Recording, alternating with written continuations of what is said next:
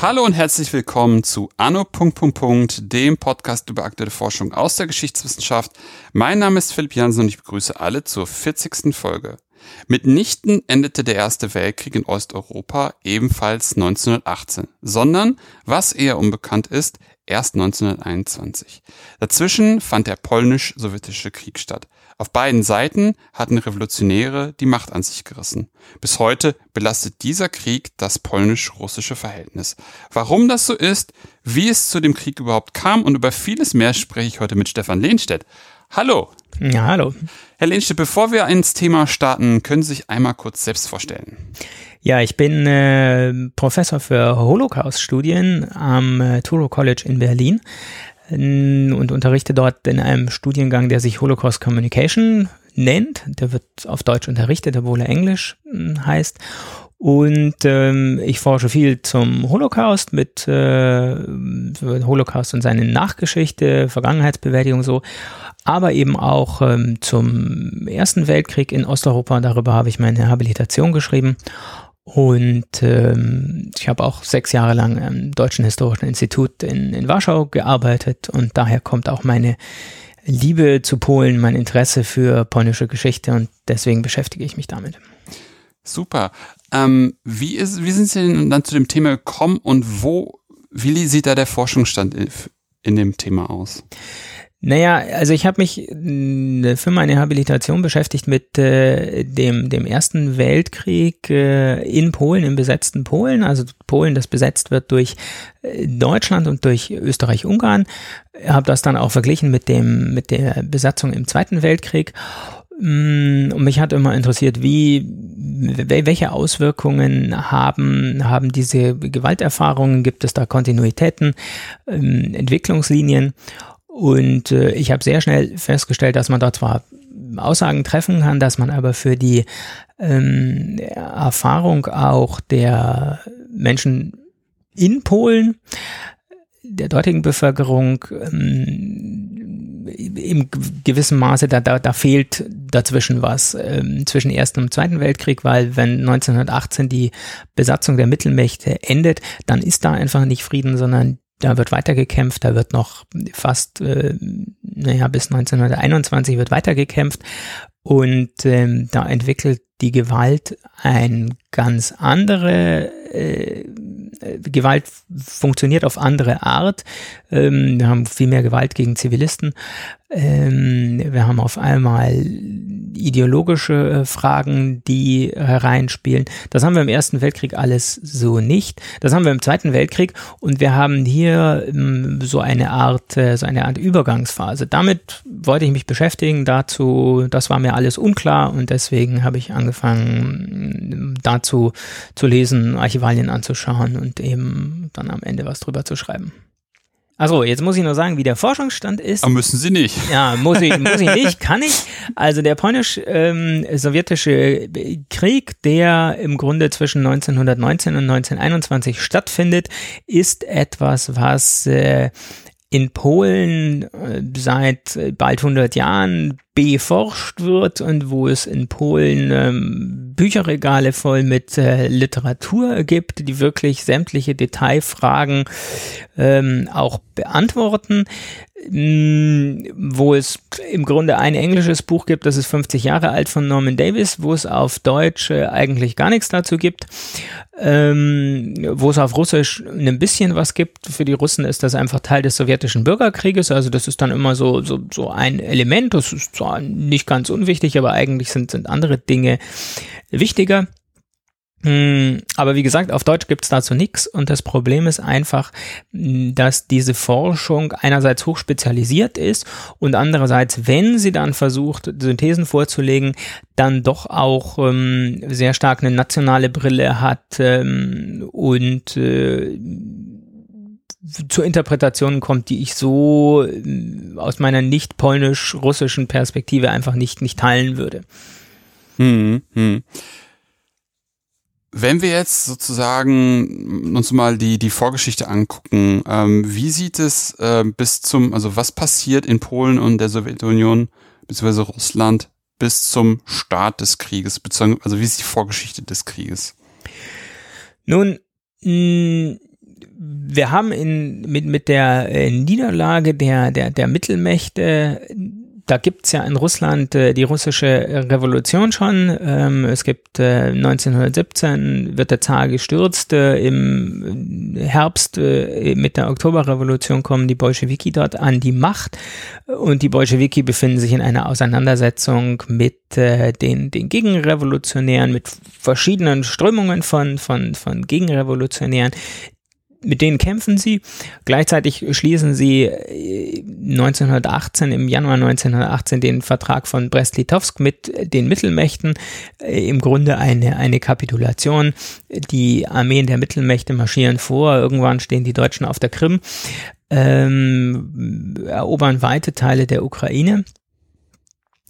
Und ähm, diese deutsche Herrschaft oder deutsch-österreichisch-ungarische Herrschaft, die kollabiert und was entsteht, ist eine Art Machtvakuum. Und in dieses Machtvakuum stößen, stoßen verschiedene Nationalbewegungen vor. Ähm, also wir haben ja vor dem Ersten Weltkrieg oder im Ersten Weltkrieg haben wir die drei Imperien, Österreich, Ungarn, Russland und äh, Deutschland und sonst keine Staaten in Ostmitteleuropa. Und was entsteht, sind die drei baltischen Staaten, jetzt nach 1918, die drei baltischen Staaten entstehen, die Tschechoslowakei entsteht, Ungarn und Österreich trennen sich mm, und ganz wesentlich, es entsteht eben Polen. Oder wenn man so möchte, Polen entsteht wieder. Denn ähm, natürlich hat es Polen auch vorher gegeben, in der frühen Neuzeit bis zu den drei äh, polnischen Teilungen, also die letzte 1795. Ähm, danach gibt es keinen polnischen Staat mehr. Und ähm, es gibt aber eine sehr, sehr starke polnische Nationalbewegung. Mit dieser Nationalbewegung müssen sich alle kriegführenden Mächte im Ersten Weltkrieg schon auseinandersetzen, ähm, weil man eben Krieg in Polen führt, also in, in, im polnischen, äh, auf polnischem Territorium und es natürlich darum geht, was machen wir mit den, mit den Menschen, auf deren Land wir da, ähm, auf deren Land wir da Krieg führen. Und ganz klassisch alle Imperien natürlich versuchen, diese, die polnische Bevölkerung auf ihre Seite zu ziehen. Man braucht Soldaten, man braucht deren, ähm, deren, deren, deren Wirtschaftskraft, all das will man nutzen. Und das ähm, funktioniert natürlich ganz gut, wenn man ihnen Versprechungen macht. Und was die Versprechungen, die man macht, sind eben die Versprechungen eines äh, Nationalstaats. Russland macht das am allerwenigsten, aber die Mittelmächte machen das. Ähm, Deutschland und Österreich-Ungarn gründen im November 1916, äh, proklamieren sie das Königreich Polen. Ähm, auf dem besetzten russischen äh, Gebiet, also das betrifft nicht die, die, die eigentlich, äh, also das preußische Polen oder das, das also die, die Gegend um Posen, die soll da natürlich nicht dazugehören. Galizien, wo die Österreicher sitzen, soll da natürlich auch nicht dazugehören.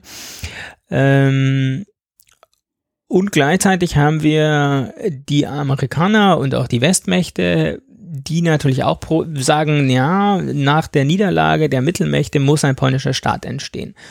Das heißt, wir haben verschiedene Versprechungen.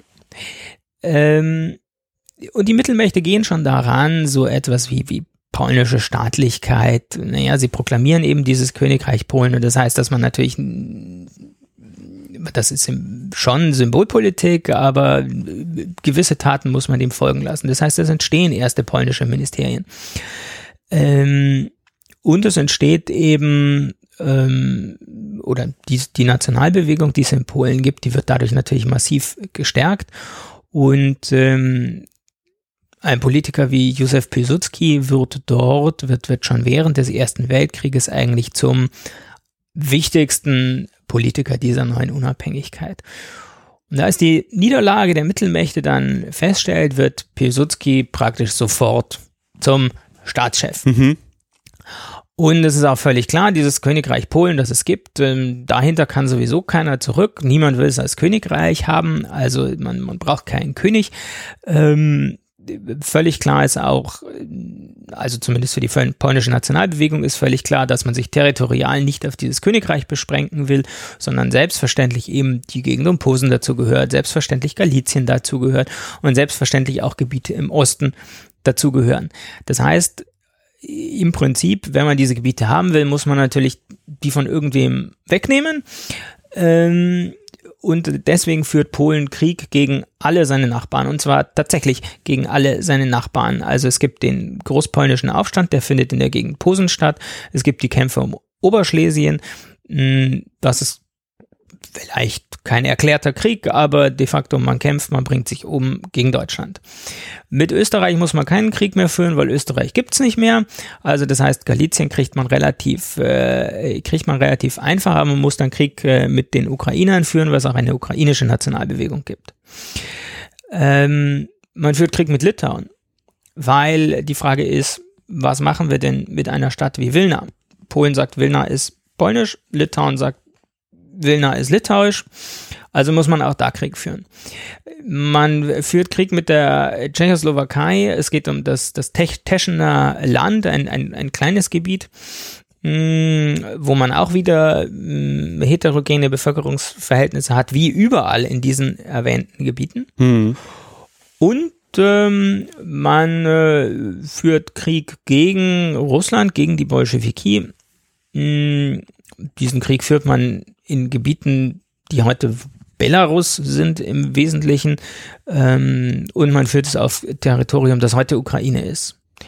Weil die Bolschewiki natürlich auch sagen, naja, im, im Prinzip erheben wir Anspruch auf das, auf das Territorium des, des, des, des Zarenreichs. Wir sind vielleicht nicht das Zarenreich, aber das Gebiet nehmen wir schon.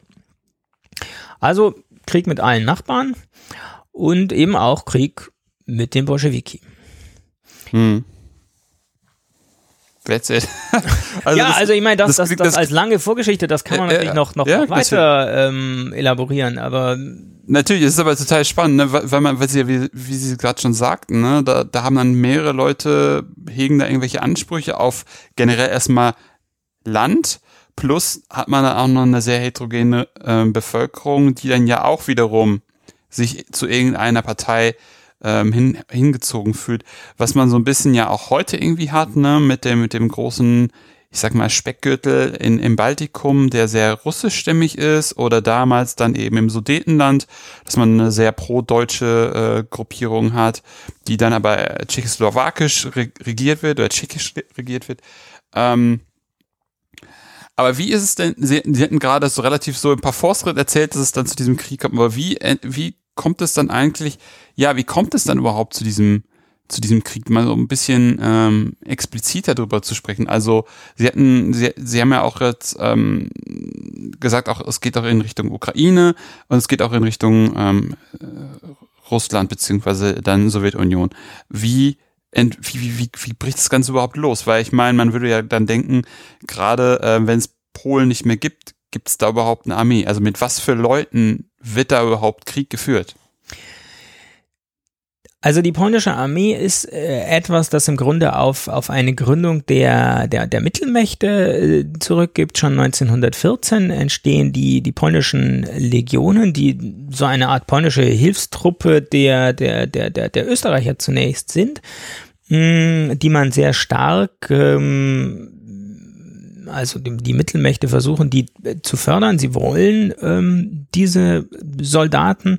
Ähm, letztlich wird auch dieses Königreich Polen überhaupt nur deswegen gegründet, weil man diese Soldaten braucht. Also das Problem ist, dass man das, das Völkerrecht verbietet eigentlich, dass man ähm, Soldaten auf besetztem Territorium rekrutiert. Also das heißt, ich besetze Russland, dann darf ich die Leute nicht, solange Russland noch existiert, darf ich ähm, die, diese Bevölkerung nicht in meine eigene Armee rekrutieren.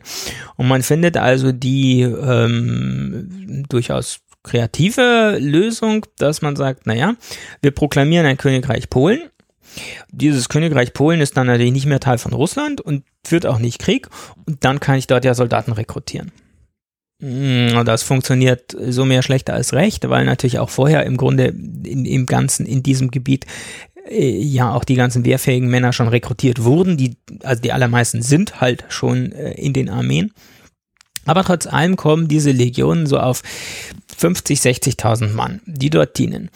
Ähm, das ist jetzt für den, für, für die Millionenheere des Ersten Weltkriegs irgendwie nichts, äh, was, was groß ins Gewicht fallen würde.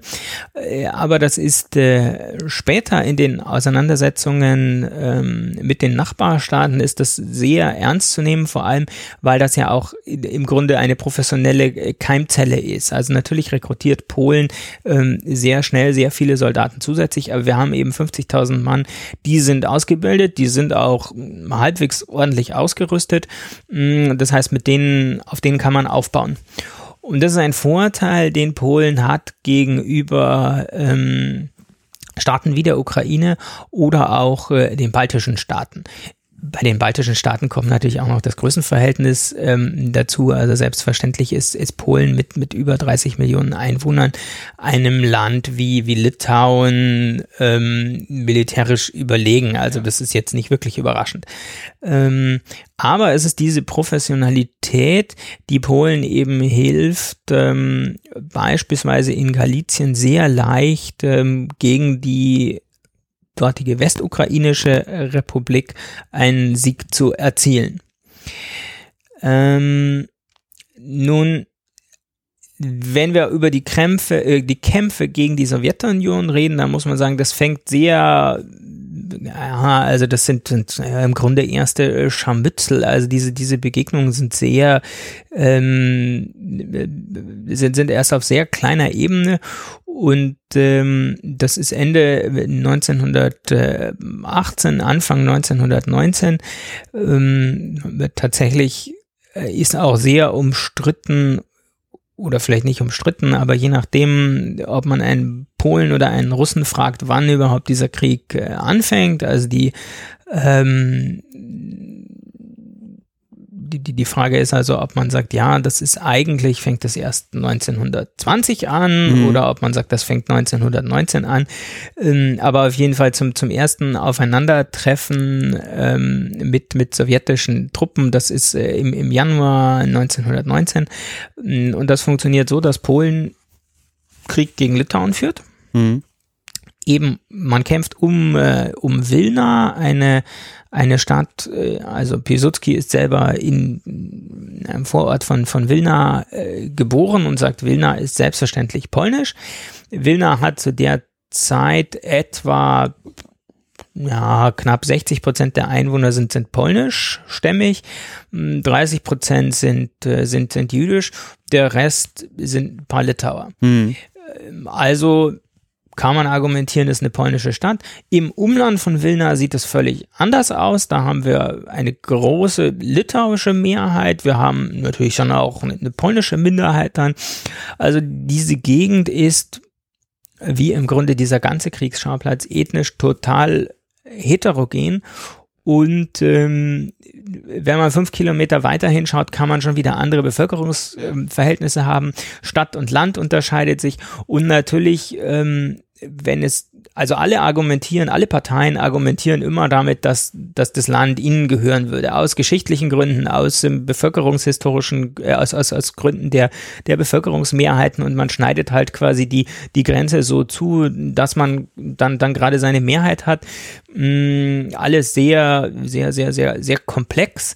Ähm, auf litauischer Seite gibt es dann zum Beispiel auch noch das Argument, naja, also ähm, die sprechen zwar Polnisch, die sind aber trotzdem Litauer, weil ähm, da hat ja vor 200 Jahren schon eine Polonisierung ähm, stattgefunden. Also eigentlich ist das deswegen trotzdem litauisch.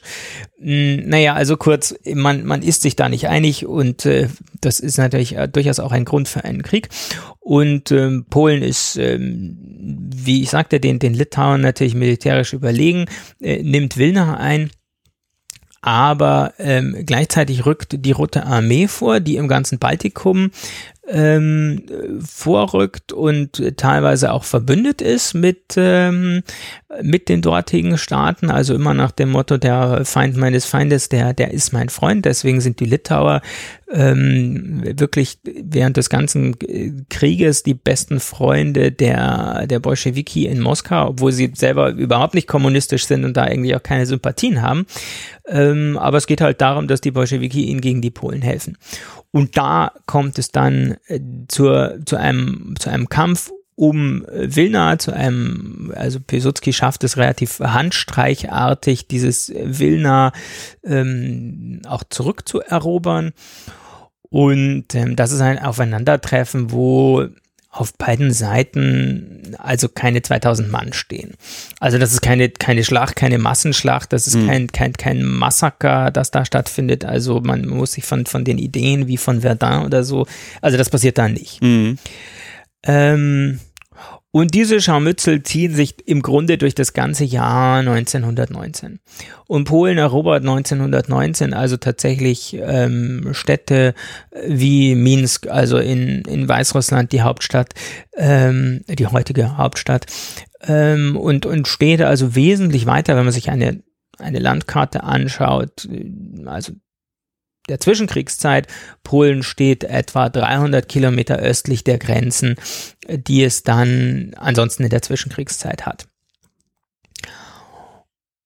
Aber Polen hat immer das Problem, es gibt dort keine natürlichen, es gibt keine natürlichen Grenzen, es gibt keine, keine natürlichen Hindernisse. Mhm. Ähm, also zwar viele Flüsse, aber keine, keine großen Flüsse, ähm, wo man sagt, okay, also das ist nicht irgendwie der Rhein, wo man sagt, hey, schöne natürliche Grenze. Es gibt mhm. natürlich auch keine Gebirge dort, sondern die Gegend ist sehr flach. Und ähm, das nächste Problem ist, dass man natürlich auch keine klaren Bevölkerungsgrenzen hat. Also man kann nicht sagen, okay, und auf der anderen Seite des Flusses, da wohnen jetzt lauter Russen und deswegen macht es Sinn, irgendwie bis hierher zu gehen. Und ähm, Gleichzeitig äh, sitzen in, in Moskau, also die Bolschewiki, die sind äh, mit den, mit den Gegenrevolutionären beschäftigt, haben dort ähm, sehr, sehr, sehr heftige Kämpfe, aber haben sich natürlich nicht davon verabschiedet, irgendwie, dass ihr, ihr, ihr russisches Reich eigentlich so aussehen sollte wie, wie, wie im Zarenreich. Also mindestens sagt, sagt man in Moskau, wir wollen also Gebiete, wo Russen wohnen und egal, ob die eine Mehrheit oder eine Minderheit sind, aber die sind halt russisch, die wollen wir haben. Und deswegen kommen die, die also Polen und, äh, und, und die Sowjetunion äh, verhandeln zwar, aber die verhandeln nicht ernsthaft. Es geht nicht darum, einen Frieden zu finden, weil beide Seiten irgendwie, weil beide Seiten wissen, mh, es ist ganz schwierig, auch, auch eine Grenze tatsächlich festzulegen. Ähm, Polen müsste sich dann vielleicht sogar zurückziehen, das will man natürlich nicht. Russland oder die Sowjetunion sagt, aber also wir werden ja auch darauf nicht verzichten. Polen weiß, äh, diese Grenzlinie, also wir reden hier über, über eine Frontlinie, die ist, also die geht vom, vom, von der Ostsee bis zu den Karpaten im Grunde. Hm, also das sind weit über 2000 Kilometer. Die kann man im Grunde gar nicht, die kann man nicht verteidigen, die kann man nicht befestigen. Ja.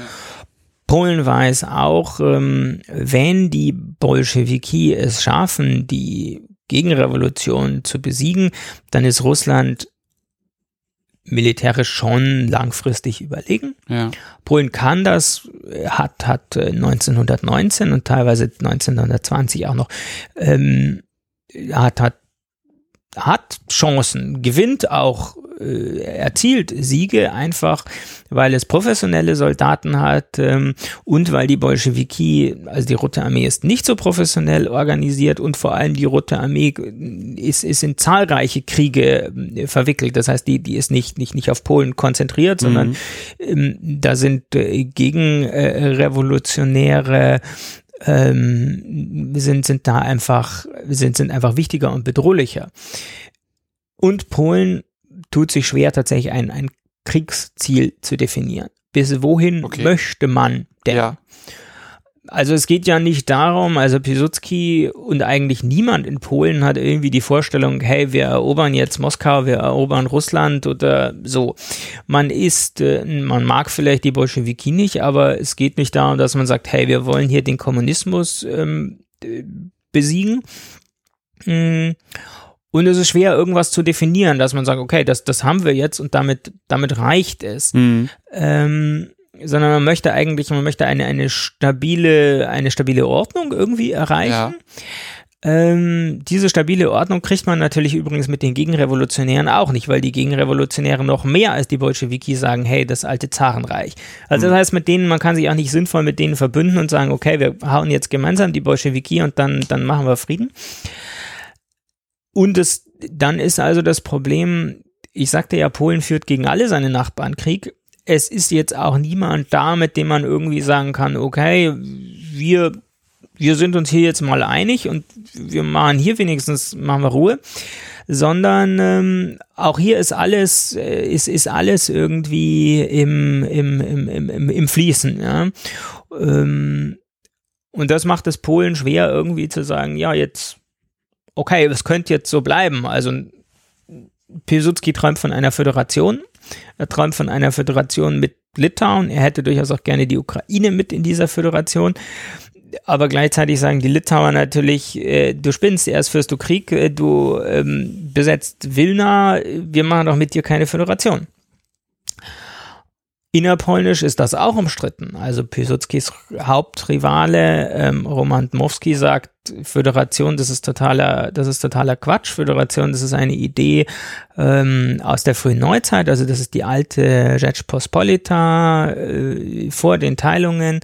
Da hatten wir eine Föderation mit Litauen, war schön und gut, aber wir sind jetzt im 20. Jahrhundert, wir reden über Nationalstaaten. Nationalstaaten müssen vor allem ethnisch ähm, homogen sein. Das mhm. heißt, ähm, wir schauen, dass wir die Polen haben und wer kein Pole sein will, der soll entweder gehen oder ja. er wird polonisiert wie gesagt, Pilsudski hat da andere Vorstellungen. Pilsudski hat, hat mit dieser Heterogenität nicht so die Probleme, aber er hat natürlich das Problem, dass er irgendwie diese Föderation nicht gründen kann. Und er hat gleichzeitig das Problem mit der Ukraine. Also auch in der Ukraine erhebt Polen ja Anspruch auf, auf viele Gebiete. Das ist einmal Galizien, also eine Stadt wie Lemberg. Hm. Äh, und es geht Gebiete, die, naja, also Kiew vielleicht nicht, aber schon, also in, in Richtung Kiew. Also über das hinaus, was man eigentlich äh, dann in den Grenzen kriegt, die wir so kennen, wenn wir auf das Zwischenkriegspolen schauen. Ja. Und die Ukraine die Ukraine gibt es eigentlich zweimal. Und das macht die Sache zusätzlich kompliziert. Also die Sache ist ja sowieso furchtbar kompliziert. Es gibt nämlich eine westukrainische Republik, mhm. die sitzen in Lemberg. Mhm. Und es gibt eine zentralukrainische Republik, die sitzt in Kiew.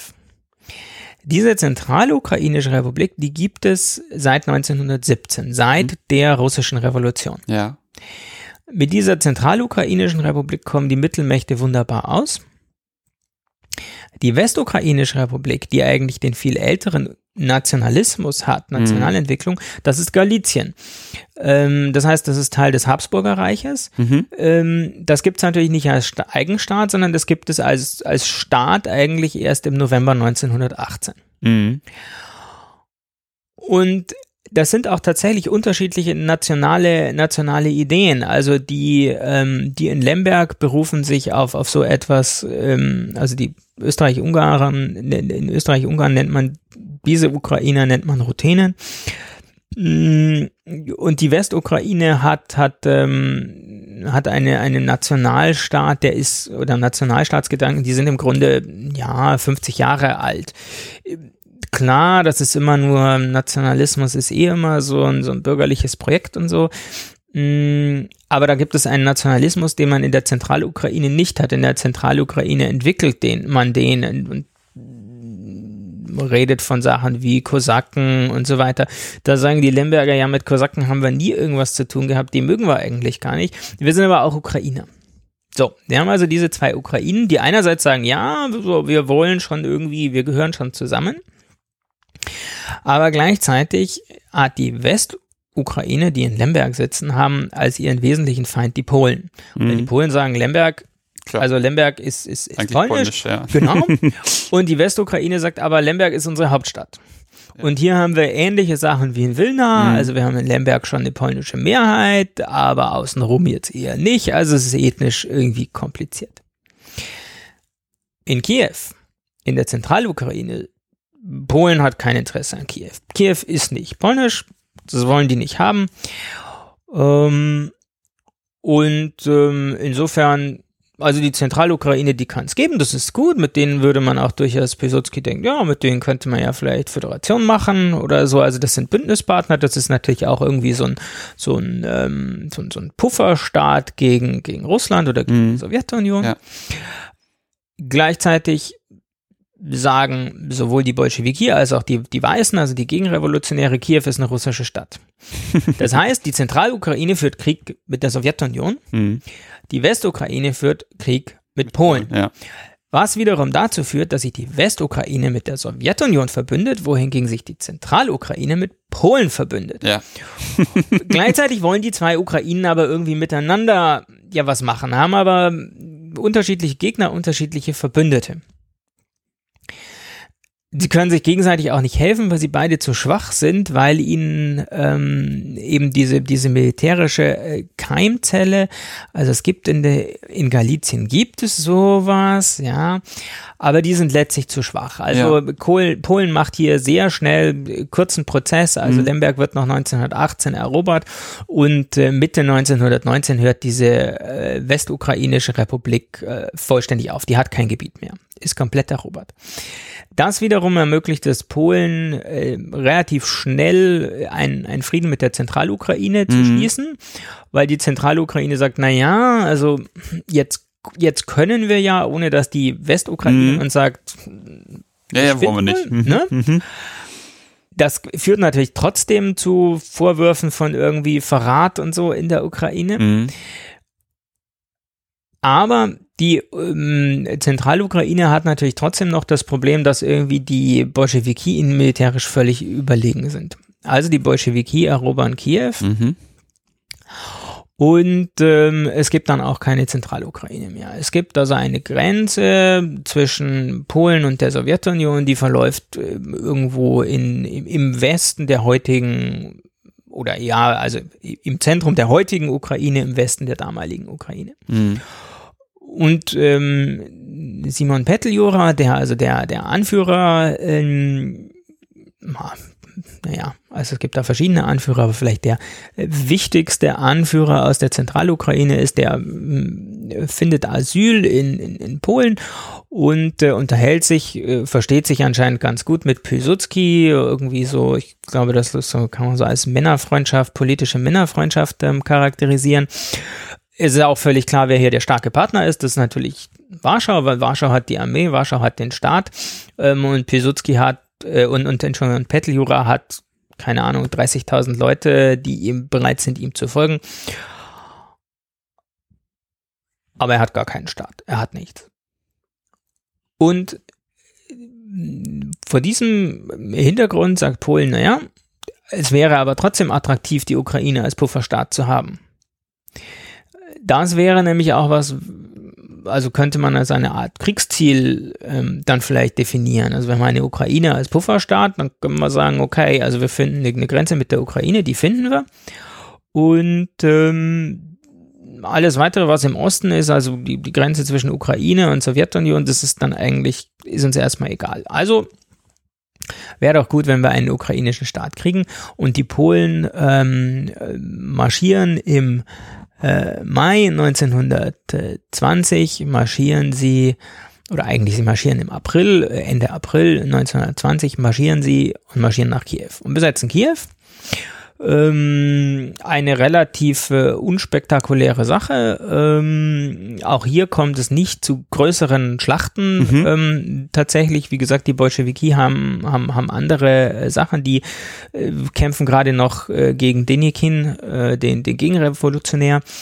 Ähm, und äh, Polen erobert also mehr oder weniger ohne einen Schuss abzugeben Kiew und steht dann da in Kiew und hat das Problem, dass es natürlich nur weil man Kiew erobert, keinen ukrainischen Staat gibt. Hm. Petteljura hat ein paar Gefolgsleute, aber da gibt es jetzt keine Volkserhebung, da gibt es keine, ähm, keine, äh, ja, also da, da, da kommt es nicht zu einer plötzlichen Staatsbildung, wo, wo alle Ukrainer auf einmal sagen, hurra, wir folgen Petteljura, sondern die ukrainische Bevölkerung sieht sehr schnell, dass die Polen ähm, ja im Grunde kein Interesse an, an, einer, an einer Ukraine haben, sondern auf ihren eigenen Vorteil bedacht sind. Mhm. Eben diese Pufferzone, von der Sie Eben diese Pufferzone, da geht es darum, wie, wie behandle ich dieses Land, wie beute ich das Land aus oder also beute ich das Land aus, beute ich das Land nicht aus.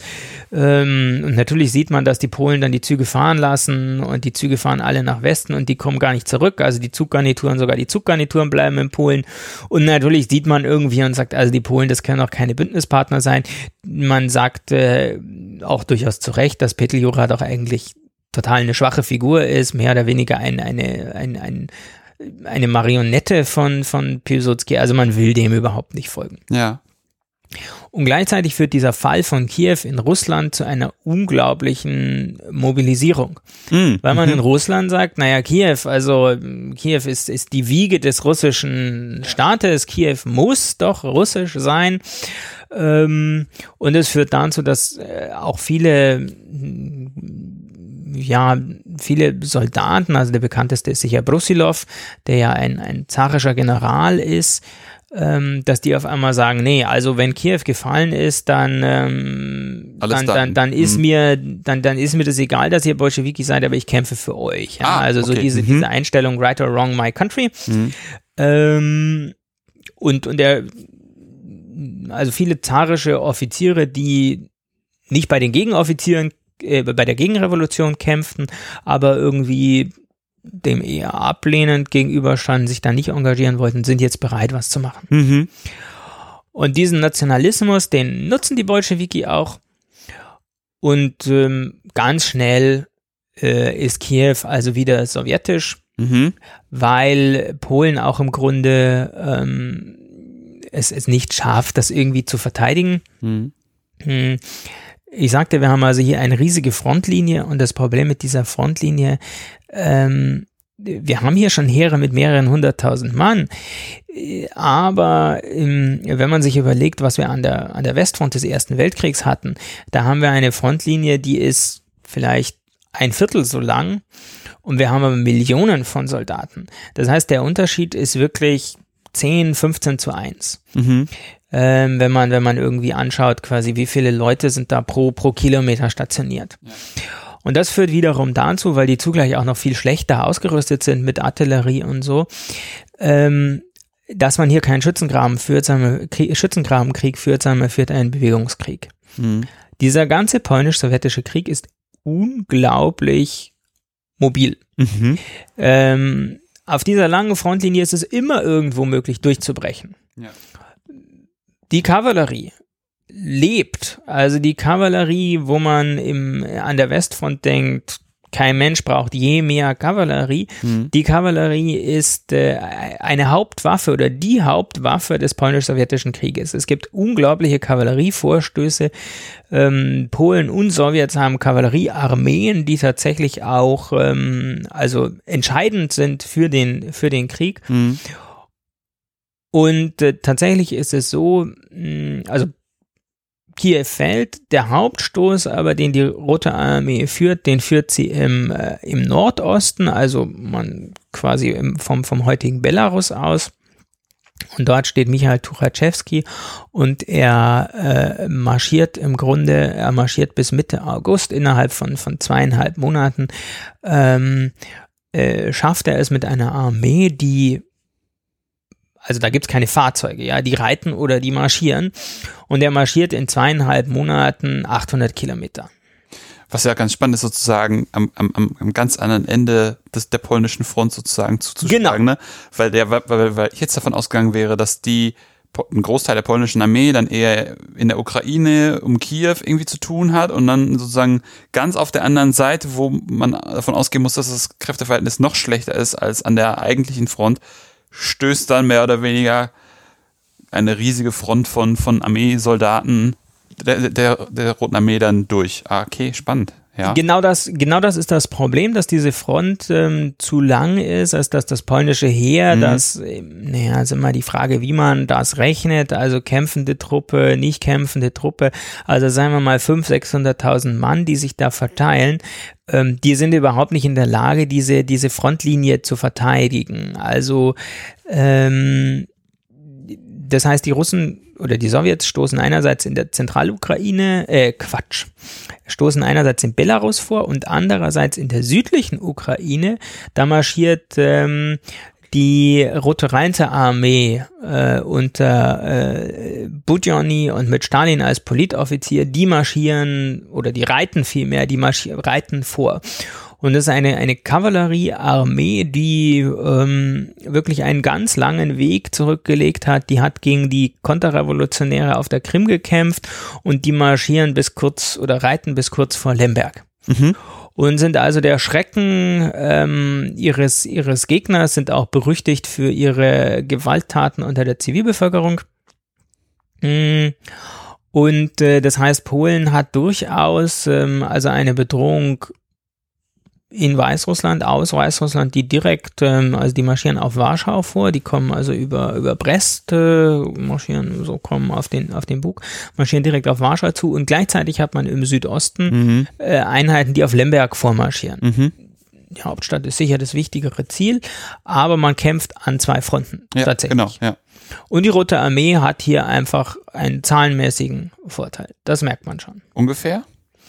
Naja, so dass man sagt, ähm, ja, vielleicht anderthalb oder zwei zu eins. Aber also deswegen, weil man eben an zwei Fronten vormarschieren kann und die Polen genau müssen sich als müssen, Strecken müssen sich mh. müssen sich aufteilen. Aber dieser Vormarsch, ich sagte, dass Tuchatschewski marschiert, also marschiert da nach Warschau vor. Dieser Vormarsch heißt natürlich auch, Vormarsch ist immer, ist immer anstrengend für die Soldaten, vor allem weil eben die marschieren, ja. Man muss Besatzungstruppen zurücklassen. Man muss Nachschub nachführen. Mm, und je weiter man vormarschiert, desto einfacher ist es für den Gegner, seine Truppen zu organisieren, weil er natürlich die nicht mehr auf große Flächen verteilen muss, sondern nur noch auf kleine Flächen, weil man mhm. ja auch nur noch wenig ähm, Flächen hat. Und ähm, naja, also diese militärischen Operationen sind relativ, ähm, sind, sind also zwar einerseits geradlinig, aber natürlich, ähm, also da marschieren verschiedene Armeen vor, da gibt's Kavallerie und so. Ähm, Warschau ist, ist sehr fest verteidigt, aber es geht darum, wie, wie kann man denn überhaupt gewinnen? Besutzky hat französische Militärberater, die sagen ihm, aushalten, abwarten, zurückschlagen. Also die klassische Schützengrabentechnik. Mhm. Besutzky hat verstanden, dass das Quatsch ist. Dass bei ihm an der im polnisch-sowjetischen Krieg, da wird nicht, da wird Bewegungskrieg geführt. Das heißt einfach nur abwarten ist keine, keine Alternative, weil irgend, an irgendeiner Stelle der Front wird er immer umgangen, ähm, bricht die Kavallerie durch und ähm, auf einmal steht der Gegner hinter seinen Linien und das führt also zu einer Katastrophe. Das heißt, er setzt zu einem Gegenschlag an, mhm. ähm, der jetzt, das ist kein militärischer Geniestreich, es ist relativ naheliegend, also man kann entweder abwarten ähm, und wird dann irgendwie ähm, umgangen und, und äh, verliert oder man fällt dem Gegner in die Flanke. Das macht er, mm, aber er macht es, ähm, also er kriegt das organisiert, er macht, er führt das energisch durch und er führt es durch, ähm, obwohl eben vom Südosten schon ähm, die Rote Reiterarmee vorrückt. Und das, also es war schon ein relativ knappes Zeitfenster, weil er gleichzeitig fürchten muss, dass ihm die Rote Reiterarmee auch noch mhm. in die Flanke fällt. Genau.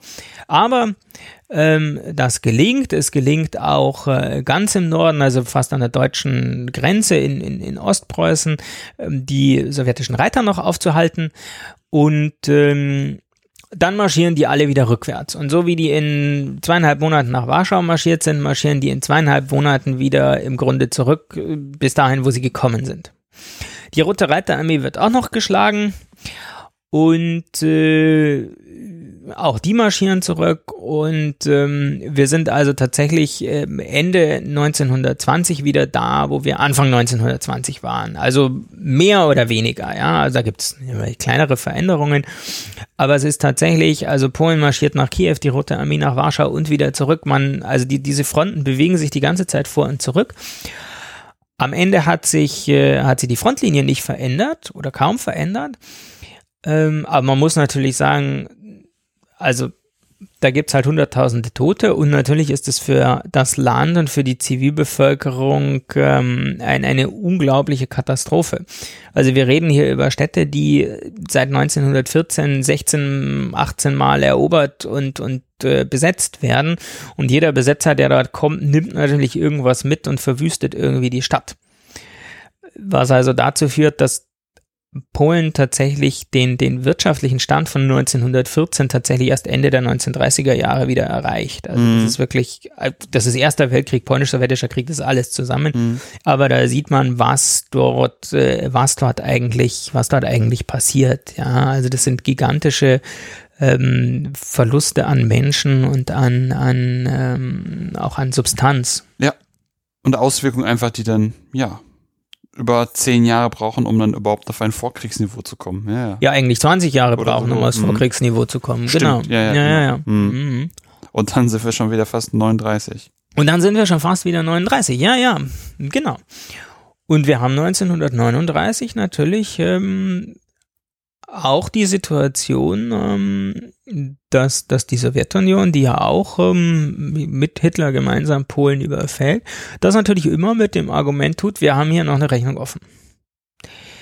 Ähm, weil, wie endet der äh, ja, polnisch Der polnisch-sowjetische Krieg endet 1921 mit dem Vertrag von Riga. Mhm. Und da werden die Grenzen festgelegt, also die polnischen Grenzen, die wir die, die wir kennen, Polen in der, in der Zwischenkriegszeit. Ähm, und ähm, also Litauen ist, äh, äh, Quatsch, Wilna ist polnisch, äh, Lemberg ist polnisch mm, und es ist klar, Polen ist irgendwie der, der, der stärkste Staat äh, zwischen Deutschland und, und, und Sowjetunion. Hm.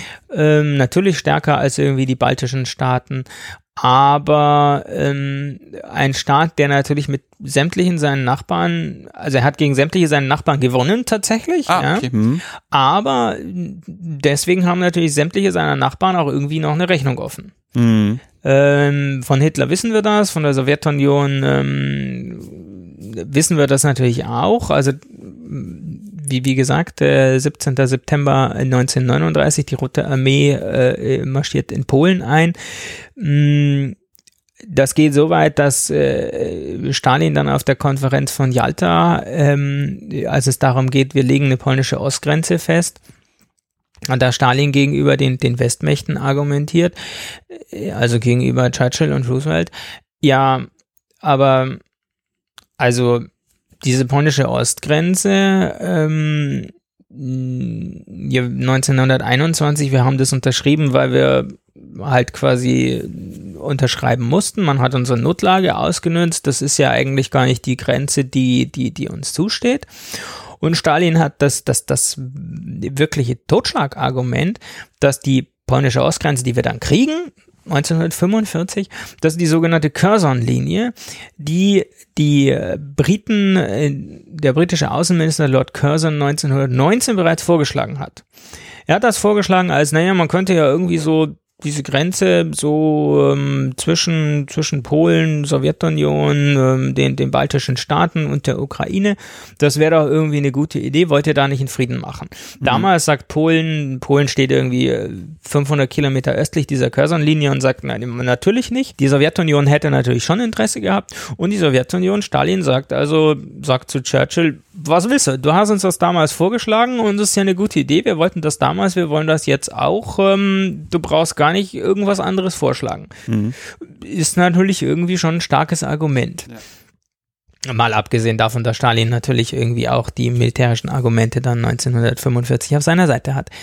Ähm, also das, das ist das Problem, ähm, dass die, äh, dass die Polen haben, dass alle Nachbarn auf Revanche besinnen und natürlich, es gibt keine Ukraine, also es gibt eine Sowjetukraine, aber es gibt diesen Pufferstaat äh, einfach nicht. Mm, und äh, wir haben, wir haben einfach diese, diese, diese ethnische Heterogenität, die haben wir nach wie vor. Also mhm. Polen, das Polen in der Zwischenkriegszeit, ähm, über ein Drittel der Bevölkerung sind, sind keine ethnischen Polen. Also wirklich im wahrsten Sinne des Wortes ein Vielvölkerstaat. Mhm. Und äh, damit verbunden natürlich auch zahlreiche innerethnische Spannungen, die ähm, Westmächte drängen immer auf Minderheitenrechte. Polen gewährt die auch, muss die mehr oder weniger gewähren, tut es sehr ungern, aber ähm, ist natürlich noch auf die, auf die Unterstützung, also auf die Militärhilfe der, mhm. der Westmächte angewiesen ähm, und gewährt deswegen diese Minderheitenrechte. Ähm, aber selbstverständlich gibt es die die ähm, gibt es da Konflikte. In der Zwischenkriegszeit nicht gewaltsam. Das muss man fairerweise sagen. Also hm, äh, also es gibt keine, keine, keine ethnische Gewalt, es gibt ganz, äh, in den späten 30er Jahren gibt es vereinzelt Pogrome, ähm, aber es ist jetzt nicht so, also wir haben da keine, keine Aufstände, Rebellionen oder so. Ähm, die polnische Minderheitenpolitik ist ähm, ja zumindest halbwegs erfolgreich. Das heißt aber nicht, dass es nicht weiterhin eine ukrainische Nationalbewegung gibt. Also die gibt es in Polen mm, sehr stark und die bricht dann unmittelbar nach dem, im, im Zweiten Weltkrieg natürlich auch auf und, und führt unter der Kriegssituation dann tatsächlich zu, zu massiven, ähm, massiven Gewaltausbrüchen, wo die, äh, wo die Ukrainer also dann in den 1943, 44 massakrieren 100.000 Polen, die Polen massakrieren etwa 30.000 Ukrainer, weil man dieses Gebiet, ähm, also Wolhynien, hm, ethnisch sehr heterogen, ähm, weil man sich nicht, äh, äh, weil eben da die Nationalitätenverhältnisse nicht, nicht geklärt sind und man im Grunde während des Krieges ähm, versucht irgendwie Tatsachen zu schaffen für eine Zeit nach dem Krieg. Spannende, spannende Erklärung dafür, warum so viele Ukrainer doch häufig an solchen Erschießungen beteiligt waren. Man immer wieder liest, das waren Ukrainer, die da den Deutschen assistiert haben. Ja. Also ein, ein, also ein Aspekt wahrscheinlich nur, aber es ist ja einfach ganz interessant, dann sozusagen nochmal kurz in die Geschichte da, in dem Bereich zu schauen, warum es äh, darauf hinausläuft, also warum es sein kann, dass da Ukrainer eine gewisse Art von Groll oder eben eine, wie Sie schon mehrfach jetzt sagten, eine Rechnung noch mit den Polen offen haben. Ja, also die, das ist die ukrainische Nationalbewegung, die mhm. durchaus, ähm, die durchaus, äh, also nicht nur eine Nationalbewegung, sondern natürlich auch eine nationalistische Bewegung ist und ähm, die sich, äh, die im Grunde zwei erklärte Hauptfeinde hat. Das ist einmal die Polen und das sind einmal äh, und das sind und einmal die, die die Sowjets, weil beide Länder im Grunde die Ukraine unter sich aufgeteilt haben. Das ist deren deren Sichtweise und sie sagen, naja, wenn wir zu einer eigenen Ukraine kommen wollen, dann müssen wir diese beiden Besatzer loswerden.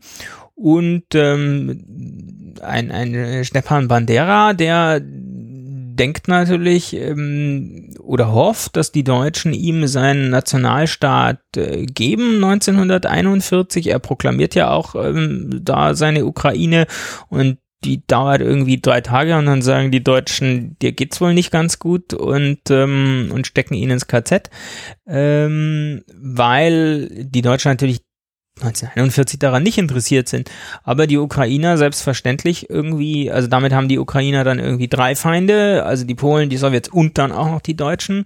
Ja. Ähm, aber klar, da sind einfach Rechnungen offen und da geht es darum, einfach ja, also wenn man so möchte, einen, einen ethnisch homogenen Staat zu schaffen. Natürlich sind das, sind das ethnische Säuberungen, das muss man auch so sagen. Und das ist etwas, was, was, was Polen im polnisch-sowjetischen Krieg nicht macht. Also wir haben das nicht. Wir haben ethnische Gewalt, wir haben jede Menge Pogrome, ähm, die aber nicht den Charakter einer, einer ethnischen Säuberung haben. Das ist eine unglaubliche Gewaltwelle eine Gewaltwelle, die auf dem Gebiet übrigens der Ukraine ähm, und auch durch ukrainische und ähm, weißrussische, also konterrevolutionäre Truppen mhm. äh, am stärksten ist, aber eben eine Pogromwelle, die durchaus auch in Polen, auch in Zentralpolen, in Gegenden, wo, wo die Rote Armee überhaupt nicht hinkommt, ähm, stattfindet, weil man die Juden mit den Kommunisten auch gleichsetzt und das ist neu. Also wir entdecken hier bei der Gewalt, ähm, es gibt eben auf einmal nationale Gewalt. Das ist etwas, was man im Ersten Weltkrieg eigentlich nicht hat. Also für die Mittelmächte, die sind nicht Sie, sie, kämpfen gegen, die Mittelmächte kämpfen gegen Russland, gegen Frankreich, gegen, gegen, gegen England, ähm, aber sie machen keine, also sie, sie, sie bringen Menschen nicht um, weil sie die falsche Nationalität haben. Das mhm. ist für sie keine, keine Kategorie. Das ist mhm. für sie nicht entscheidend. Man mhm. kann Nationalitäten Politik machen, aber nationale Gewalt ist ihnen egal. Das sieht im polnisch-sowjetischen Krieg völlig anders aus. Ähm, wie gesagt, da kämpfen die Ukrainer mit, da kämpfen die Litauer mit und so. Das, und jede dieser Seiten ist im Grunde äh, ist bereit, auch nationale Gewalt äh, auszuüben. Das heißt, ähm, äh, man massakriert den ukrainischen Priester, wenn man selber kein Ukrainer ist, oder man massakriert den katholischen Priester, wenn man Kommunist ist oder wenn man Ukrainer ist. Ähm, man massakriert die jeweiligen lokalen, die lokalen Eliten. Wir reden hier nicht über Massenvertreibung, also das funktioniert, das, das, das passiert noch nicht. Es geht hier findet die nationale Gewalt statt, um die eigene Herrschaft durchzusetzen. Das hatten Sie ja gesagt, das ist ja das hatten sie ja auch mit, mit ethnischer Säuberung gemeint, also dass man halt nicht versucht, die Menschen irgendwie wegzuschaffen im groß angelegten Stil, sondern eher punktuell. Genau, man schafft sie nicht hm. weg, man, man, man massakriert nicht alle Ukrainer oder alle Polen oder alle Russen, sondern man massakriert, man massakriert tatsächlich punktuell. Dass wir am Ende da natürlich trotzdem über Tausende, Zehntausende Tote reden, ist nochmal eine andere Frage.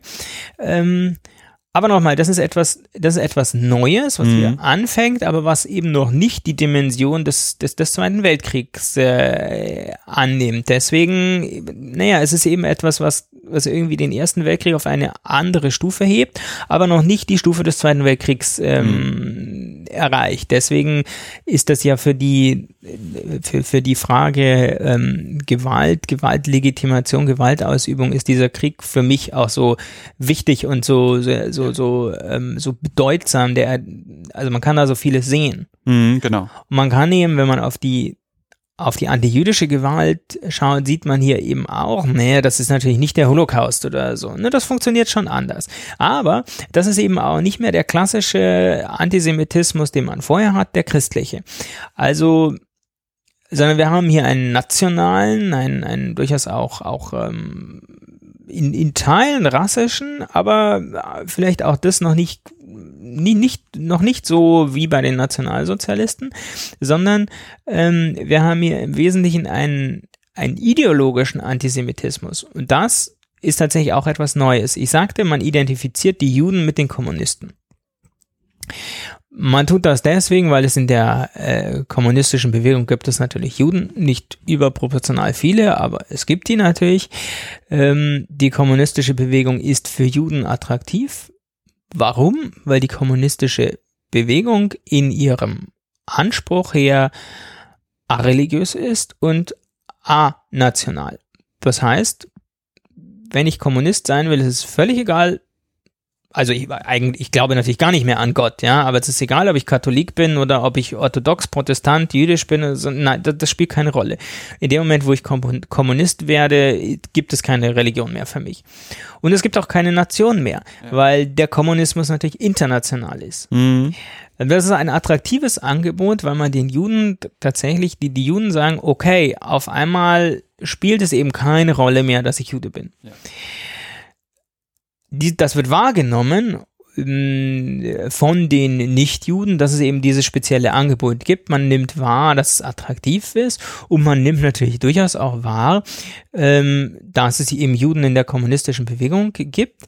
Ähm, man nimmt sehr stark auch wahr, mm, und das ist natürlich ein, ein, ein Problem, wenn die Sowjets kommen und sie erobern ein ukrainisches oder ein polnisches Dorf.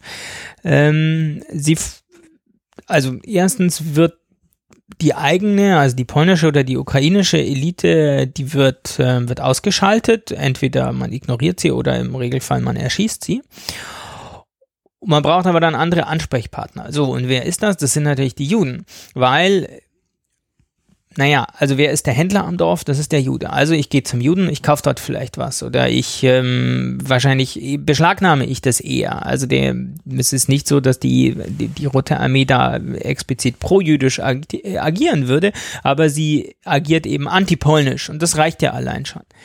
Man hat dann auch den Ansprechpartner, mit den Juden kann man sich sprachlich tatsächlich unterhalten, also man hat die, die, die Sprachbarriere nicht ähm, weil ähm, es immer jemanden gibt, der Jiddisch kann oder aber auch die, äh, die jüdische äh, Bevölkerung, ähm, weil sie eben mit ihren Nachbarn interagieren muss, tatsächlich Polnisch und Russisch kann. Das heißt, sie kann miteinander sprechen, wohingegen die Polen kein Russisch können und die Russen kein Polnisch können. Und das ist natürlich auch schon wieder verdächtig in den Augen der anderen. Und äh, dann die Polen agieren übrigens ähm, äh, ja auch nicht anders. Also selbstverständlich kommen die Polen in die Stadt und äh, reden natürlich auch mit dem jüdischen Händler, weil mit dem können sie sich eben unterhalten. Das ist, funktioniert für sie übrigens ähnlich. Ja. Mhm. Ähm, aber am Ende, wenn dann dieses Dorf, diese Stadt wieder erobert wird, sieht man, unsere Eliten sind tot. Ähm, uns wird erzählt, dass die Juden sich mit denen unterhalten haben. Das ist ja schon mal höchst verdächtig. Außerdem äh, weiß man ja, dass die Kommunisten alle Juden sind und die Juden alle Kommunisten sind. Und ähm, deswegen ist man gegen die Juden. Und das ist neu. Man ist nicht mehr gegen die Juden, weil die Juden keine Christen sind. Ähm, man inszeniert äh, häufig so etwas wie, wie eine Art ja, ein, ein Gericht, also ähm, es ist äh, es ist etwas, wo wo tatsächlich, also es geht, ganz wichtig ist dieser performative Akt, also es geht tatsächlich um eine Gerichtssitzung, also man versucht wieder eine Ordnung herzustellen. Das hat man bei Antisemitismus, ähm, diese Gerichtssitzung, dieses Inszenierte, hat man bei Antisemitismus, bei dem, gerade bei dem Christlichen natürlich ganz oft. Also die Juden als Hostienschänder, die Juden als ähm, Christusmörder, als Kindermörder, was auch immer. Und man sitzt über ihnen zu Gericht und man verurteilt sie zu etwas. Das haben wir hier auch. Aber diese Gerichtssitzung ähm, findet nicht statt, weil man ihnen ein, ein, ein quasi jüdisches Verbrechen vorwirft, sondern man wirft ihnen ein antinationales Verbrechen vor. Also straflich, Landesverrat oder so. Es ist Landesverrat, mhm. darum geht es. Oder vielleicht nicht, ja, Verrat an der, an der polnischen mhm. Nation. Ja. Ähm, und äh, es, es geht natürlich auch darum, ähm, dass man bei dieser, äh, bei dieser Gerichtssitzung mh, auch wieder eine Ordnung herstellt. Und zwar eine Ordnung, wie sie vorher waren. Also wo die Juden, die Juden sollen quasi auf ihre religiöse Stellung zurückgehen, aber sie sollen nicht irgendwie hier auf einmal national, kommunistisch, wie auch immer agieren. Und auch das ist neu. Und das ist etwas, wo wir, wo wir wiederum die Entwicklung haben, wo wir dann sehen, was passiert denn 1941?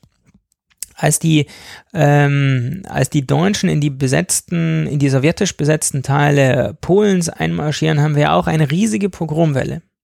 Mhm. Und das Interessante ist, dass bei dieser, also das ist die Parallele. Wir haben also eine Pogromwelle, die findet statt, weil da jemand von außen kommt. Mhm. Das macht zwar, das macht die lokale Bevölkerung 1941, aber das machen die vor allem, weil die Deutschen irgendwie sagen, ja, Ne? Also ihr habt jetzt die Möglichkeit, äh, wir finden es übrigens auch gut ähm, und, und wir, wir, wir unterstützen euch dabei. Wie gesagt, das macht die lokale Bevölkerung mh, hm, schon selbst, aber eben sie macht es auf eine, weil man ihr von außen einen Anschluss mhm. bringt. Das haben wir bei diesen Pogromen 1919, 20 auch. Es ist der Anstoß von außen. Es sind die mhm. erobernden Armeen, die da reinkommen und die das auch durchsetzen. Das sind tatsächlich Pogrome, die nicht von den Einheimischen veranstaltet werden. Mhm. Also die beteiligen sich vielleicht, ja. ja. Aber es wird von außen da reingetragen. Ja. Und auch das unterscheidet diese Pogrome von den früheren. Die früheren Pogrome sind etwas, was lokale Ereignisse sind. Klar, man, also das kann durchaus, es kann Pogromwellen geben, wo man aus dem Nachbardorf was hört ähm, und dann macht man das auch, aber es sind keine Fremden, die es hereintragen. Hm, oder die zumindest Vaku Vakumi oder Vakums äh, generieren, dass da sowas passieren kann, also gewähren lassen. Genau. Im Zweifelsfall. Das, hm. das ist tatsächlich neu. Hm. Und ähm, was auch, ähm, was man auch sieht, es geht hier nicht ums Geld. Auch das ist interessant. Mhm. Also man zerstört zwar was, ja, also man zerstört diese jüdischen, man zerstört, also man bringt die Juden durchaus auch um, ja. Ähm, viele dieser Pogrome ähm, also natürlich haben wir hier auch, äh, also insbesondere in der Ukraine haben wir Zehntausende Tote. In, auf polnischem Gebiet sind es gar nicht so viele. Also da reden wir von, also wenn wir die, die, die Studien anschauen, wir reden von etwa sechs, achthundert Toten. Klingt jetzt gar nicht so viel, ähm, bei aber weit über 300 Vorfällen, die es gibt. Genau. Mhm. Das heißt, diese Pogrome sind zwar im Einzelnen mit wenig, äh, mit wenig Todesopfern, also ich meine, man, man schlägt die Leute zusammen, es gibt natürlich tausende Verletzte, aber was man macht, man zerstört ihre Geschäfte, man zerstört die ökonomische Grundlage. Auch das ist anders. Es geht nicht darum, sich zu bereichern, weil es gibt ja überhaupt nichts zu holen. Also wir sind hier, seit 1914 wird gekämpft, ja. Die, die haben nichts. Niemand hat was. Da ist vorher 5, 10, 15 Mal Besatzung gewesen. Es gibt überhaupt nichts mehr zu klauen. Aber man kann immer noch den, der schon nichts mehr hat, ihn wirtschaftlich völlig vernichten. Das ist das, was passiert. Also Pogrome nicht aus wirtschaftlichem Interesse. Und das ist interessant. Und auch hier wieder es ist eine Entwicklung hin nach 1941 mhm. oder 1939. Mhm. Keine lineare Entwicklung, nein, nein, aber nein. das ist, wie gesagt, das ist eine, eine, eine Stufe. Also, wo man sagt, vom Ersten Weltkrieg zum Zweiten Weltkrieg, da, dazwischen war was. Dazwischen war was, was mhm. das irgendwie wie, wie verändert. Es ist nicht, es ist nicht alles neu 1939 ähm, und es ist auch nicht alles 1918 schon da.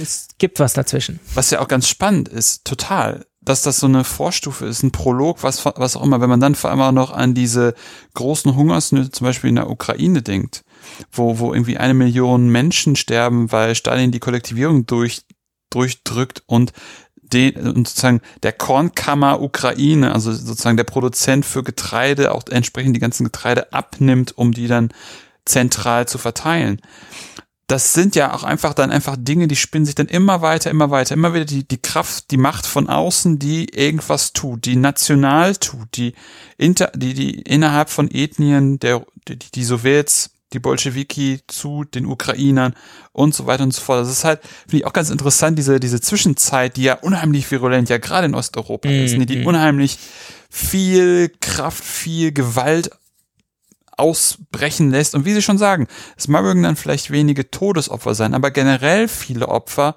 und auch irgendwie so eine, ja, so eine, so ein Setzen von, Strate von Strategiewechsel. Also, dass diese Programme zwar keine großen Opferzahlen haben, aber einfach klar wird, landesweit, die finden statt, die haben eine gewisse, ein, ein gewisses Neues in sich und verstetigen sich. Also es bleibt so, dass so agiert wird, so hantiert wird mit den Menschen. Und ja, vor allem dann gerade, wenn dann, wenn dann die Ukraine äh, dann 41 dann auch äh, befreit wird von den Deutschen, wie sich da dann wiederum sozusagen das Pendel in die andere Richtung schlägt, mm, nachdem dann eben die anderen Leute da ähm, vorher drangsaliert worden sind, wenden sich die Drangsalierten gegenüber die, also gegen die Täter. Sehr spannend, ja, auf jeden Fall.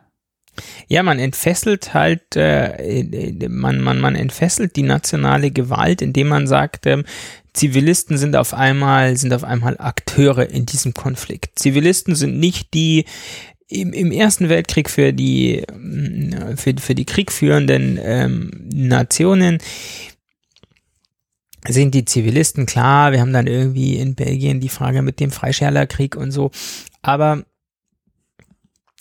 in, also cum grano salis sind die nicht an Zivilisten interessiert. Die sagen, wir haben gegnerische Soldaten und wir kämpfen gegen gegnerische Soldaten. Wir kämpfen nicht gegen Zivilisten. Das wollen die nicht. Das machen die, also die würden gar nicht auf die Idee kommen. Nicht nur wegen der Hager Landkriegsordnung, sondern das ist überhaupt nicht, das ist nicht in, in, in deren Gedankenwelt vorhanden. Mhm. Das ändert sich. Das mhm. ändert sich nach 1918 tatsächlich erst. Mhm.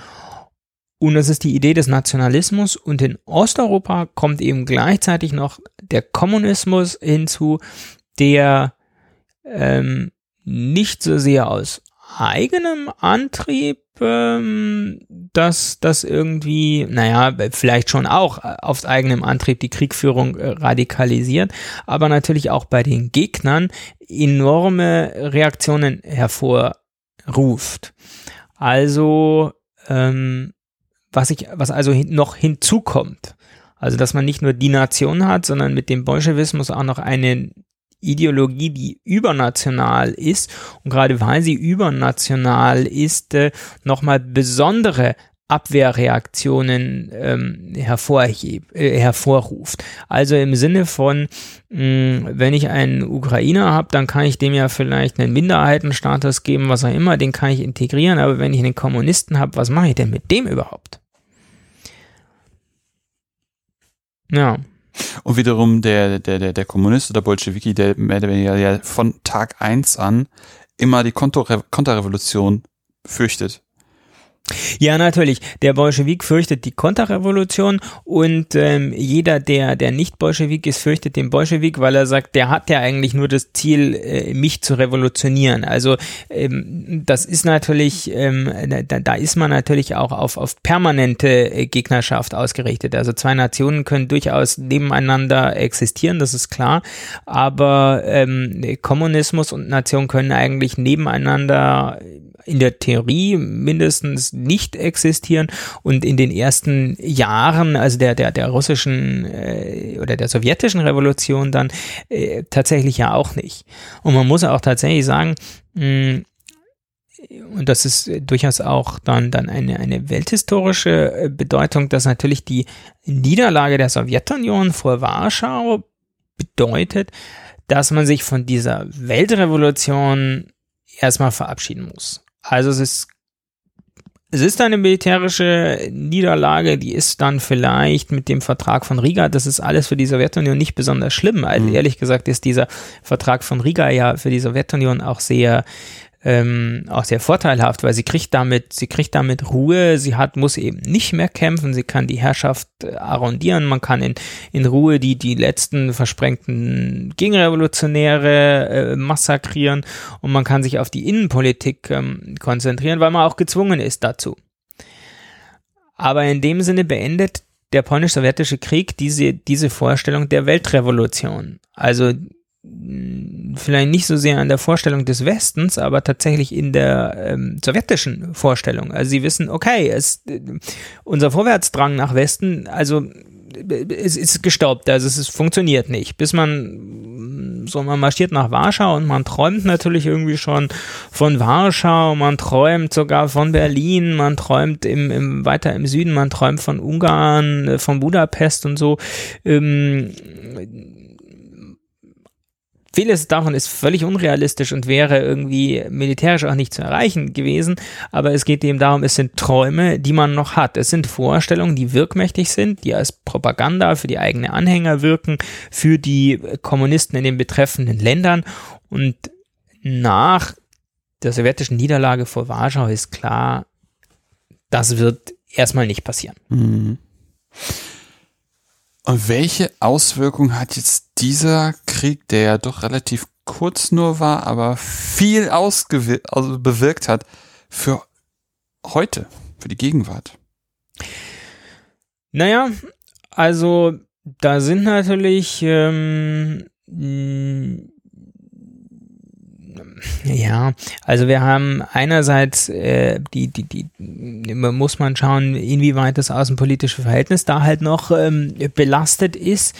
Ähm, wir sehen also, ähm, dass viele Nachbarn vor Polen ähm, vielleicht nicht Angst haben, aber irgendwie ähm, also Litauen und Warschau, wie gesagt, es gibt die, die die große Vergangenheit in der frühen Neuzeit, den gemeinsamen Staat, das ist natürlich was, was völlig äh, undenkbar inzwischen ist.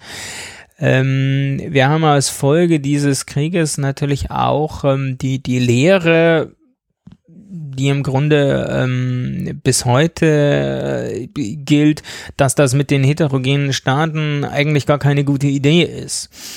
Ähm, also wie gesagt, Pilsudski träumt von einer, träumt von einer Föderation. Er kriegt keine Föderation, er kriegt einen heterogenen Staat und sein großer innenpolitischer Rivale Roman Dmowski, der propagiert immer einen ethnisch homogenen ähm, Staat.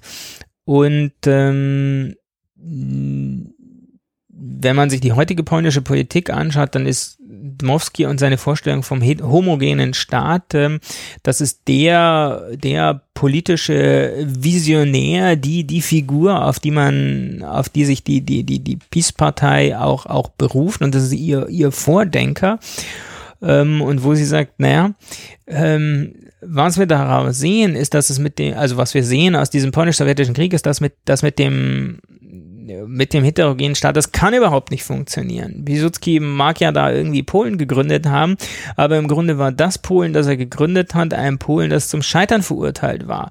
Ähm, also ein, ein Scheitern, das immanent ist im Grunde ähm, 1939 ist die logische Folge, weil Piłsudski ähm, es nicht geschafft hat, irgendwie die Deutschen wären eigentlich der gefährlichere Gegner gewesen. Wir hätten einen Staat haben müssen, der homogen ist, weil wenn er homogen ist, ist er in der Lage, sich zu verteidigen. Wenn er ethnisch so heterogen ist, dann zerfällt er an den Rändern. Hm, also im Grunde, man, man, man zieht daraus seine, seine, seine Lehren und versucht die politisch äh, umzusetzen. Und wir haben natürlich die Probleme, dass ähm, also Polen mit, mit Nachbarn wie der, wie der Ukraine, wo man einerseits nah ist, also nicht nur geografisch, sondern auch irgendwie, ähm, also Polen sieht sich ja so ein bisschen als, als Anwalt der Ukraine innerhalb der EU was ja übrigens auch eine gute Idee ist, weil Frankreich interessiert sich überhaupt nicht für die Ukraine, weil es ist einfach weit weg. Ähm, aber man hat natürlich nach wie vor diese Streitpunkte. Also was machen wir denn mit Lemberg? Also ist Polen erhebt heute keine Ansprüche mehr auf Lemberg, ja. Aber Polen sagt, hey, wir haben da gekämpft, wir haben da unseren Friedhof, wir wollen dahin, wir wollen unserer Leute gedenken. Und die Ukrainer sagen, ja, aber ihr, wie gedenkt da Leute, die haben, die haben Ukrainer massakriert, das finden wir jetzt nicht so toll. Ähm, die Ukrainer mögen, möchten aber ihrer Helden gedenken, wo die Polen dann wieder sagen, ja, aber diese Helden haben doch Polen massakriert, das wollen wir nicht. Das ist problematisch. Und dann haben wir natürlich den polnisch-sowjetischen Krieg ähm, als eine Art, ähm, äh, ja, also wenn wir über, über andere historische Fragen reden, wenn wir zum Beispiel über die äh, Massaker von Katyn reden, also 1940, die Sowjetunion ähm, massakriert an verschiedenen Orten so 35.000 Angehörige der polnischen Eliten, vorwiegend Offiziere. Äh, dann versucht Russland heute als ähm, quasi also ich das, das ist pervers, ja, aber ähm, als quasi Ausgleich zu sagen, ja, aber im polnisch-sowjetischen Krieg sind doch in äh, polnischer Kriegsgefangenschaft ähm, auch, und dann kommt tatsächlich die gleiche Zahl, 35.000 ähm, Soldaten gestorben, also in Kriegsgefangenschaft, Kriegsgefangene darf man natürlich nicht sterben lassen, ja. Ähm, und man, man versucht also quasi das eine mit dem anderen aufzurechnen. Deswegen ist nach wie vor sind diese Zahlen, wie viele Kriegsgefangene, wie viele Tote und so, ähm, sind nach wie vor umstritten. Mhm. Wir haben übrigens gar keine Zahlen über die Kriegstoten, erstaunlicherweise. Also die, die, die gibt es nicht. Es gibt irgendwie so völlig vage Näherungswerte, Schätz, näherungsweise Schätzungen, was ich bei der Roten Armee noch irgendwie nachvollziehen kann, weil die nicht so organisiert sind, an verschiedenen Fronten kämpfen und dann ist immer nicht so ganz klar, wann, woran ist der Soldat jetzt wirklich gestorben und so kann man wahrscheinlich, könnte man alles rausrechnen, ist aber komplizierter. Aber für Polen gibt es das tatsächlich nicht. Damit hat sich niemand irgendwie beschäftigt. Ja, bei all der Forschung, die man macht, gibt es keine, keine Totenzahlen. Wir wissen aber dafür was über die Kriegsgefangenen. Äh, wir wissen auch was über die gestorbenen Kriegsgefangenen. Man kommt darauf, dass ungefähr ja, 15 bis 20.000 äh, sowjetische Kriegsgefangene sterben tatsächlich in polnischer Kriegsgefangenschaft. Umgekehrt sterben auch ähm, 12 bis 15.000, vielleicht auch 17.000 polnische Soldaten in sowjetischer Kriegsgefangenschaft. Ähm, und das ist ein Sterben, das irgendwie ähm, zeitgenössisch auch niemanden wirklich interessiert hat. Also das war halt so nach dem Motto, wir stecken die da in Lager und ja, das ist jetzt blöd, wir haben kein Essen, wir haben alle kein Essen, ähm, dann verhungern die da halt, ja. Ähm, also Mhm. Das ist nicht die feine Art, das ist natürlich auch gegen die Hager äh, Landkriegsordnung und so, aber da, da gibt man sich dann auch nichts. Aber darüber wird, wird, wird dann gestritten. Also da gibt es dann tatsächlich irgendwie ähm, eine polnisch-sowjetische Auseinandersetzung, äh, Entschuldigung, polnisch-russische Auseinandersetzungen mit, mit Historikern, die darüber diskutieren, auf welche Zahlen kommen wir denn da. Mhm. Spannend. Wenn wir jetzt sozusagen Deckel drauf machen wollen, was wären Literaturempfehlungen, die Sie den Hörenden empfehlen würden, um sich in das Ganze nochmal ein bisschen leserisch und nicht nur mit dem Gehör einzulesen?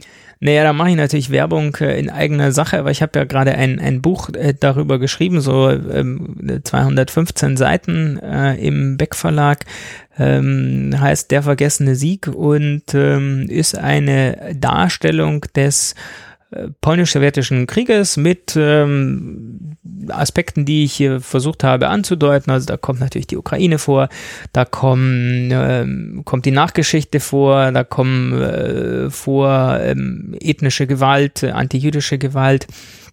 Mhm. Und ich glaube, das ist in einem, einem, einem Umfang, der auch irgendwie halbwegs lesbar ist, wenn man sich dafür interessiert, ohne jetzt äh, gleich äh, fachwissenschaftlich höchst vertieft einzusteigen. Und wenn man es ein bisschen lockerer haben möchte, aber das ist dann wirklich so die reine Militärgeschichte, das wäre dann von, von Norman Davis ähm, äh, White Eagle Red Star, mh, mm, inzwischen 50 Jahre alt, ähm, aber großartig geschrieben, die besten Anekdoten, die man finden kann, ein höchst unterhaltsames Buch. Ähm, und das ist die Militärgeschichte, also kann man, kann man durchaus noch, noch lesen. Da über die anderen Aspekte erfährt man da nicht so viel, aber ähm, Dafür gibt es dann ja ihr Buch. Genau, dafür kann man dann mein Buch lesen, richtig. Hätten Sie auch noch eine Gastempfehlung für mich?